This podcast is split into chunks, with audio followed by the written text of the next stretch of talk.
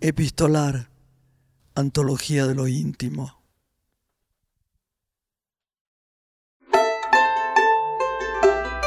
César Vallejo es el poeta más trascendente que dio el Perú y uno de los grandes innovadores de la poesía del siglo XX. En 1923 partió hacia Europa y no volvió nunca más a su país. Durante su estadía en París, al igual que Julio Cortázar, fue un gran cultor del género epistolar. Escribía cartas de todo tipo a allegados, familiares y amigos. Y esos textos nos sirven para conocer profundamente su personalidad. En este episodio elegimos una de las cartas que mejor nos aproxima al Vallejo fatalista, al que retrata como pocos la angustia existencial en este texto le cuenta a su amigo Pablo Abril de Vivero lo mal que se siente debido a una reciente operación. El poeta del dolor escribe desde el cuarto de un hospital. Como él mismo describió, son golpes como el odio de Dios. Lee el actor Giovanni Sixia.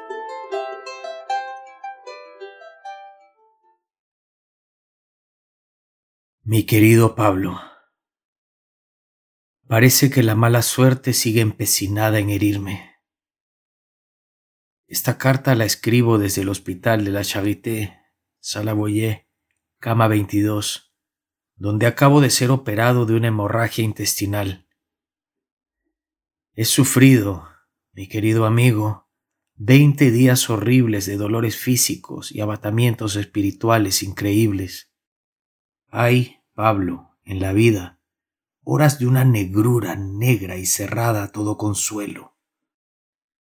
Hay horas más, acaso, mucho más siniestras y tremendas que la propia tumba. Yo no las he conocido antes. Este hospital me las ha presentado y no las olvidaré.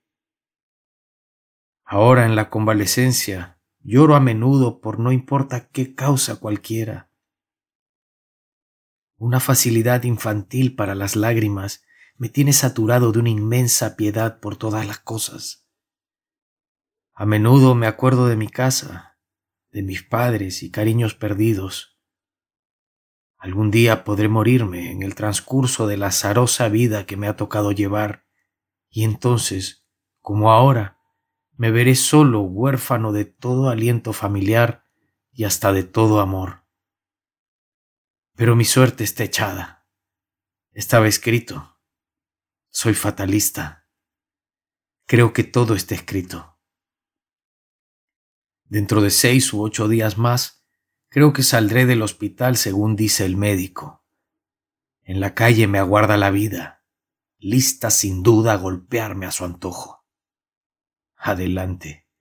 Son cosas que deben seguir su curso natural y no se puede detenerlas.